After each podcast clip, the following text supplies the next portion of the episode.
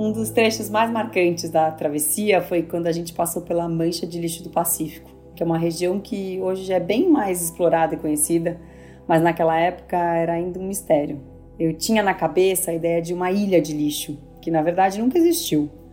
Parece mais uma sopa com um monte de objeto flutuante. Pente, escova de dente, madeira, uma roda com a calota e tudo, várias embalagens de plástico flexível. Uma tinha a data de 1980, imagina?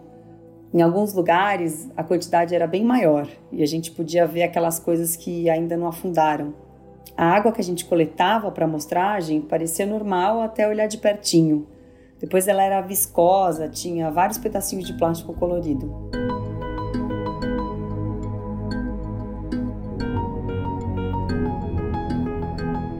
Guiada por sua intuição, Daniela Lerário, há 11 anos, embarcou em uma expedição que mudaria sua relação com o consumo e com a natureza.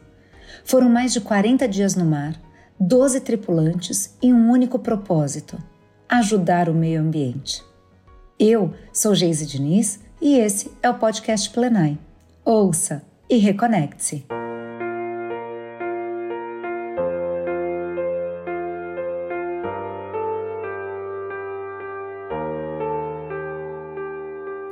Em 2012, eu me juntei a 12 pessoas de sete nacionalidades numa expedição atrás dos resíduos do tsunami que atingiu o Japão, um ano antes. Essa foi a maior aventura da minha vida, uma viagem de quase quatro meses, sendo 42 dias no veleiro. Eu soube dessa jornada pelo blog de um capitão norte-americano chamado Charles Moore. Esse cara é um ativista ambiental e velejador que há muitos anos trabalha com proteção e conservação dos oceanos que fez uma convocação para a Pangaea Expedition. No dia 11 de março de 2011, um terremoto de 9 graus de magnitude no fundo do mar, seguido por um maremoto, arrastou milhares e milhares de toneladas de resíduos da costa do Japão. Eu já trabalhava com gestão de resíduos desde os tempos de estagiário na faculdade de biologia. E quando eu vi esse anúncio, foi aquele pá! Sem pensar muito, eu decidi me candidatar para a expedição. Daí mandei um vídeo explicando quanto sou apaixonada pela natureza, pelo oceano e por uma boa aventura.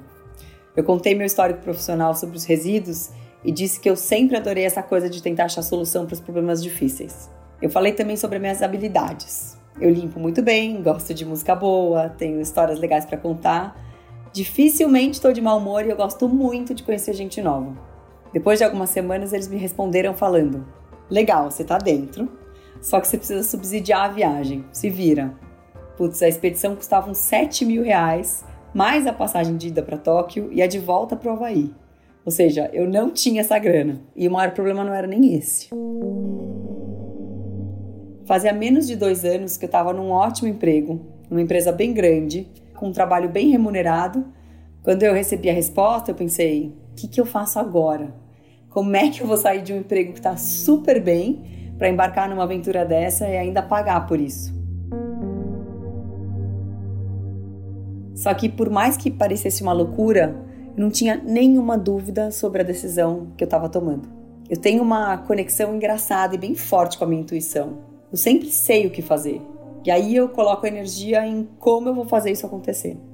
Até hoje eu tenho o costume de me perguntar o quanto que uma escolha vai afetar positivamente a mim e a minha família e se ela conecta com a minha essência e com o que eu percebo de valor. A resposta sempre vem.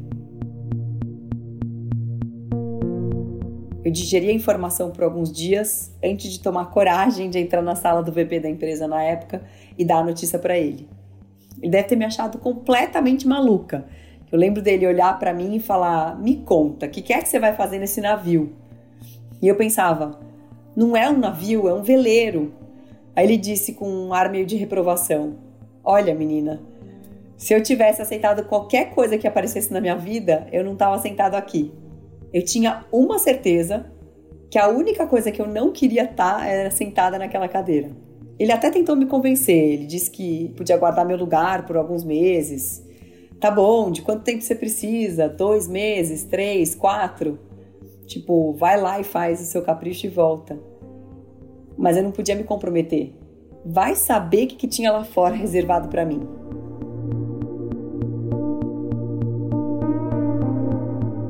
Um Numa decisão bem controversa para os outros, eu juntei as economias, passei o chapéu e fui para o Japão. Chegando lá, eu não conhecia ninguém. A gente foi se conhecer em Tóquio, num alojamento do Corpo de Bombeiros que a expedição tinha cedido para gente. Eu era a única brasileira num grupo de 12 pessoas. Na primeira noite, a gente jantou com Charles Moore, aquele norte-americano que convocou a expedição. Esse cara foi a primeira pessoa que cruzou com a mancha de lixo do Pacífico. Isso foi lá em 1997, quando ele estava participando de uma regata e fez uma mudança de trajeto para cortar o caminho de Los Angeles para Havaí. Daí para frente, ele começou a estudar essa região de acúmulo de resíduos. E hoje em dia a gente sabe bem mais sobre esse tema. É, essa mancha ela ocupa uma área do tamanho do estado do Texas, para comparar, maior que o estado de Minas Gerais, imagina? E ela não é a única, são outras quatro dessas no planeta, talvez até cinco. Esses sistemas de correntes oceânicas rotatórias, que são conhecidos como giros oceânicos, são dois no Oceano Atlântico, norte e sul, dois no Pacífico, norte e sul, e um no Índico. E eles afetam diretamente o clima global e os ecossistemas marinhos. É como se eles fossem grandes ralos do mundo, e é lá que vão parar todos os resíduos que de alguma forma caem no mar. São várias as fontes: os rios poluídos, esgoto maltratado, um lixão perto da costa, redes de pesca, o lixo que é às vezes descartado por navios e, claro, as embalagens de uso único, tipo aquela garrafinha de água que as pessoas deixam na areia.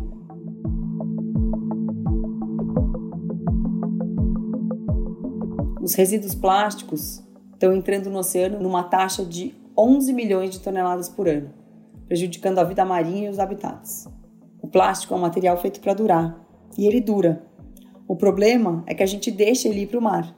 Essas zonas de confluência concentram pequenos fragmentos, que a gente chama de microplásticos, que o plástico vai se quebrando com a ação da maré, dos raios solares e do vento. São pedacinhos bem minúsculos que acabam entrando na cadeia alimentar através dos animais menores, os fitoplânctons, por exemplo, e sobem até os maiores, como os camarões ou peixes, que no final são consumidos por nós. Tinha um cientista, o Nikolai Maximenko, que acompanhava por satélite para onde iam os resíduos do tsunami do Japão. E eles estavam se movendo em direção à grande mancha de lixo do Pacífico. E era exatamente para lá que a gente também ia.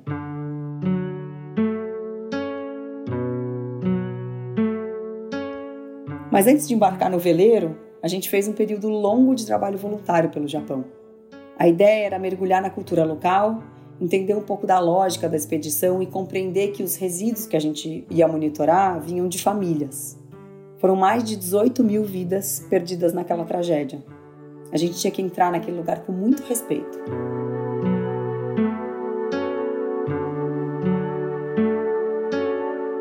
O líder científico da nossa viagem era o Marcus Eriksen, um ativista fundador do Five Gyres Institute, uma ONG norte-americana super conhecida no tema de poluição de plásticos. Com a liderança dele e alguns outros tripulantes, a gente se voluntariou em Fukushima. Esse nome deve ser familiar para você. É aquela província onde o tsunami causou o maior desastre nuclear desde a explosão de Chernobyl, na Ucrânia, em 85. Meu pai ficou super preocupado quando eu contei para ele que ia para lá. Eu lembro dele falando: Filha, o mundo inteiro está indo para longe de Fukushima. O que, você vai fazer lá? Não faz essa loucura. E eu, acho que tão jovem na época, nem pensei no perigo da radioatividade. Eles deram pra gente máscara, bota e uma roupinha especial e lá fomos nós. O senso de comunidade dos japoneses é de dar orgulho. Eu fiquei surpresa de encontrar vários japoneses que tinham tirado férias, saído das suas cidades para ajudar a reconstruir o país de uma forma anônima e voluntária. Eles estavam ali porque era o certo a se fazer. Eu e o Marcos, a gente trabalhou na reconstrução de um jardim da casa de uma senhora que perdeu toda a família no tsunami. A gente cuidou do canteiro dela e depois sentou no tatame da sala para tomar um chá. Ela contou em japonês, meio com sinais, que viu aquela onda gigante vindo em direção da casa e depois perdeu toda a sua família ela tinha uma origem rural e dava para perceber que as mãos dela eram de gente que trabalha na terra, sabe? O Marcos pediu permissão e fez um molde de gesso da mão dela. E foi um momento super marcante para mim, porque essa peça acabou acompanhando a gente durante toda a expedição e representando a conexão da nossa viagem com a vida humana. Depois dessa etapa, a gente embarcou no que era para mim o auge da experiência, a travessia. O veleiro Sea Dragon, ou Dragão do Mar, tinha 78 pés, que era mais ou menos 23 metros, que é grande, mas mesmo assim sem nenhuma privacidade para 12 pessoas. A partir daí, era todo mundo tripulante. A gente dormia em redes enfileiradas e sobrepostas em três camadas, assim como se fosse um triliche. O barco tinha dois banheiros, mas só um estava funcionando. E a bomba de água doce deu problema desde a primeira semana, então a gente não tomava banho e tinha que cozinhar com a água do mar para economizar. Durante toda a expedição, a gente não teve um telefonema e pouquíssima comunicação com o mundo externo. Era um estado de presença absoluta, em que ninguém ficava parado. Todo mundo trabalhava em turnos, eram equipes de três pessoas, limpando, cozinhando, fazendo trabalho científico de coleta e avistamento de resíduos. Várias vezes por dia, a gente lançava no mar um equipamento que parece uma raia, com uma bocona bem grande de metal e um saco de rede. Depois a gente despejava essa amostra numa peneira e fazia uma análise. A gente fez isso 93 vezes durante as quase 7 mil milhas percorridas. E mais de 90% das amostras tinham fragmentos plásticos. Eu também passei muitas horas olhando para o mar em busca de algum resíduo flutuante. E a gente tinha que anotar tudo o que parecia uma prancheta com as fichas de resíduos, com o maior detalhe possível.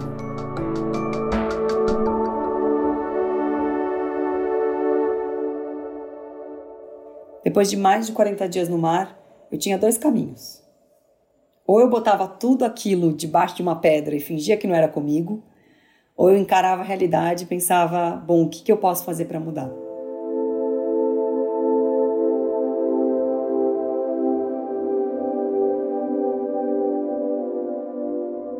Onze anos depois, eu sei que a expedição mudou completamente minha vida. Muito mais até do que eu imaginava que ela ia mudar. No lado pessoal, minha relação com o consumo se transformou completamente. Eu nunca mais comprei caneta com tampa, por exemplo, porque a tampa é um resíduo tão pequeno que provavelmente vai parar no mar. A bexiga, por exemplo, é muito legal, mas nas festas de aniversário dos meus filhos não tem jeito nenhum. Embalagens de sachê, aquelas pequenininhas, esquece, você nunca vai me ver usando. E se eu tiver que usar, vou estar com o coração bem apertadinho, com peso na consciência. Todo mundo brinca que ir para o supermercado comigo, por exemplo, é um inferno, porque eu me preocupo tanto com o conteúdo quanto com a embalagem. Eu analiso cada uma para optar por aquelas que têm maior chance de serem efetivamente recicladas no lugar onde eu vivo. São medidas pequenas que entram na nossa rotina, mas claro que sozinhas elas não vão ser suficientes. Por isso, com a maturidade, eu saio um pouco desse lugar de culpa e procuro focar na, a minha energia nas ações que vão realmente fazer uma mudança, tipo influenciar políticas públicas. Do ponto de vista profissional, a expedição pivotou minha carreira. Ela trouxe oportunidades que rendem até hoje para mim. De lá para cá, me tornei sócia de uma empresa, da qual fui CEO por três anos. Desde 2018, eu me dedico a um desafio um pouquinho maior, que é o das mudanças climáticas. Eu recebo o tempo inteiro notícias terríveis, estudos cada vez piores sobre as projeções para o futuro da humanidade. É difícil estar nessa posição, mas se eu pensar nisso, eu não saio da cama. Então eu lido com isso com um otimismo teimoso que a gente gosta de falar. Acho que eu sou a esperança encarnada. Não é uma visão ingênua, mas de acreditar que se a gente aprender a colaborar de forma realmente inclusiva e se a gente der para as pessoas o mínimo de oportunidade, é possível reverter essa situação. Eu acredito muito na ciência e na capacidade do ser humano de inovar. A gente nunca teve tanto dado disponível e a gente já sabe exatamente o que a gente precisa fazer. É possível um manguezal saudável e produtivo, é possível restaurar, preservar e proteger a integridade e a resiliência do nosso oceano para as gerações futuras. Eu sei que nem todo mundo pensa como eu, mas a gente precisa de mais diálogo porque nas discussões polarizadas todo mundo perde. O meio ambiente somos nós. Nós somos a natureza. Nessa corrida, todo mundo ganha ou todo mundo perde. Ou a gente é parte da solução, ou a gente vai continuar sendo parte do problema.